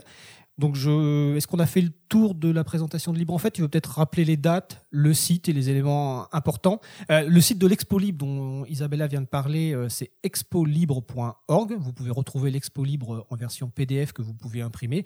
Et il y a également une version qui est disponible à, à la location. Donc Isabella, je te laisse conclure. Euh, donc tout à fait. Donc pour euh, l'édition 2019, les dates retenues sont du samedi 2 mars au dimanche 7 avril 2019. Euh, le site c'est libreenfête.net, donc libre-en-fête.net. Une liste de discussion également disponible, lef, lef, libre-en-fête.net. Et donc participez nombreux. Le succès de l'événement euh, sera possible grâce à vous. Donc euh, organisez plein d'événements. Bah écoute, merci Isabella, je trouve que c'était très clair. Et effectivement, nous vous euh, encourageons à organiser plein d'événements de découverte de logiciels libres et nous encourageons évidemment les, les personnes ensuite à aller à ces événements qui seront euh, annoncés au fur et à mesure euh, depuis euh, début 2019 jusqu'à autour du printemps 2019. Mais écoute, merci Isabella, je te souhaite une bonne fin de journée. Merci à vous aussi. Eh vous êtes de retour en direct sur Cause Commune 93.1. Donc, vous avez eu une présentation par ma collègue euh, Isabella Vanni de l'initiative euh, Libre en fait, dont la première édition date euh, de 2002 et d'ailleurs qui est née en Bretagne, sur des plages de Bretagne. Et je salue à cette occasion L'autre personne qui a lancé cette initiative à l'époque, c'était Pascal Desroches, qui se trouve toujours en Bretagne. Donc l'objectif, je vois passer sur les réseaux sociaux, on m'annonce 200 événements en 2019 pour le Libre en Fête. Donc il va falloir évidemment organiser plein d'événements. Euh, bon, l'émission se termine bientôt. On va passer aux actualités, aux annonces, euh, dont une euh, devrait normalement vous faire plaisir, enfin, j'espère. Donc, sur les actualités à venir, et notamment les événements, ben, on en a parlé tout à l'heure. Il y a le Paris Open Source Summit, donc qui a lieu les 5 et 6 décembre à Aubervilliers. Donc, je vous rappelle que mon collègue, autre collègue Étienne Gonu, interviendra donc mercredi à 9h15 euh, pour parler des logiciels libres de caisse et de la loi antifraude à la TVA. Euh, alors vous dites quel lien entre les deux? Eh bien, Écoutez, ça, venez voir sa conférence ou sinon je vous redonne rendez-vous début, début 2019 dans l'émission où on reviendra sur le sujet, car c'est une action très importante institutionnelle qui a été menée par l'April euh, suite à la loi de finances de 2016. Étienne interviendra également une dizaine de minutes dans le cadre des présentations donc Open Source Community Summit, donc le 5 décembre à 13h40, de 13h45 à 16h30. Donc ça, c'est plusieurs interventions courtes. Et il abordera la problématique du partage de code dans la directive droit d'auteur. Donc on a déjà parlé de ce sujet dans des précédentes émissions, mais la directive poursuit sa route au niveau du Parlement européen et on en reparlera début 2019 car le sujet sera à nouveau d'actualité. Laurent Costi, qui est toujours avec moi en studio, interviendra jeudi 6 décembre à 15h30 dans l'atelier donc les logiciels libres pour nos associations enjeux et solutions pratiques. L'April a évidemment un stand, donc vous pouvez nous retrouver sur le stand B24. Ensuite, euh, le week-end, ben, vous avez l'Ubuntu Party les 9, 8 et 9 décembre à la Cité des Sciences et de l'Industrie. Bon, je suppose que sur cette radio, euh, de nombreux appels ont été faits pour l'Ubuntu Party, avec notamment euh, Olive et, et, et, Charlotte. Alors nous mais, aurons également... Surtout, le plateau de Cause Commune sera euh, en direct euh, sur toutes les émissions du week-end depuis la Cité des Sciences. Alors, vous venez d'entendre la, la voix donc d'Olivier Grieco Ouais. qui nous rappelle effectivement que le plateau de Cause Commune sera en direct. Donc, vous pourrez euh, voir les gens du plateau euh, et effectivement, euh, ça sera diffusé en direct. dimanche, ouais. Samedi, dimanche. Mm. Euh, et donc, la- l'April aura un stand. Vous y retrouverez aussi l'expo libre dont vient de parler euh, Isabella. Euh, je l'ai emmenée tout à l'heure, donc elle, elle devrait être disponible euh, sur euh, l'espace.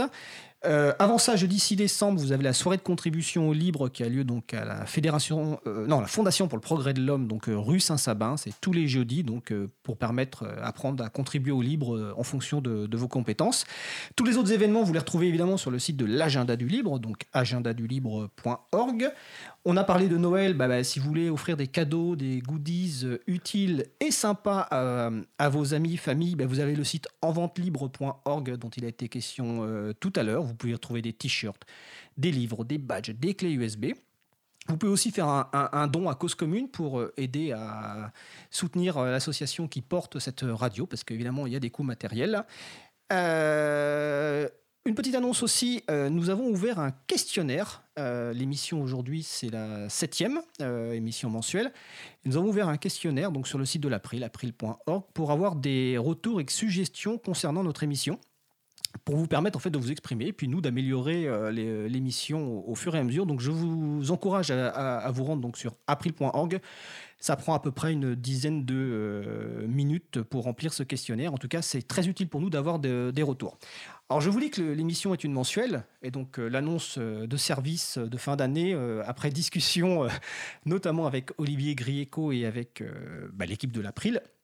Nous avons décidé de passer notre émission en hebdomadaire à partir de janvier 2019. Donc la première émission hebdomadaire, ce sera le 8 janvier. Bon, j'ai essayé de convaincre tout le monde de faire une émission le 1er janvier, mais on m'a- on m'a dit qu'il n'y aurait pas forcément grand monde pour écouter. Donc à partir du 8 janvier 2019, nous serons en hebdomadaire. Alors la raison est tout simplement pour nous permettre de traiter plus de sujets, de pouvoir réagir à l'actualité, donc avec une émission euh, hebdomadaire. C'est le même horaire, 15h30, 17h.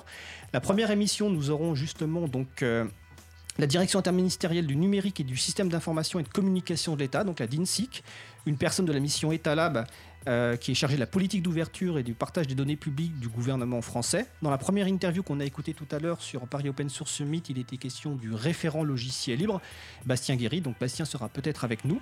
Et dans la deuxième émission, alors là je vous annonce vraiment du très très sérieux, nous aurons le plaisir et l'honneur d'avoir le président donc, de la CADA, la commission d'accès aux documents administratifs, qui viendra échanger donc avec nous, avec Regard Citoyen et avec euh, Xavier Berne de Next Impact suite à euh, récente euh, décision de la CADA que- qui, nous, questionne et c'est en lien avec le, ministère de la Défense, nos meilleurs habits. Donc voilà, nous passons en hebdo, donc vraiment pour nous c'est quelque chose d'important et j'espère que ça vous fait plaisir et que vous serez à l'écoute de l'émission. Donc euh, celle-ci se termine. Vous retrouvez sur notre site web donc april.org toutes les références utiles ainsi que sur le site de la radio Cause Commune donc causecommune.fm. N'hésitez pas à nous faire des retours pour indiquer ce qui vous a plu mais aussi des points d'amélioration. Euh, nous vous souhaitons de passer une belle journée, de passer également de belles fêtes de fin d'année et on se retrouve le 8 janvier 2019 pour la première émission en hebdomadaire. D'ici là, portez-vous bien et nous nous quittons en musique comme d'habitude avec Weston.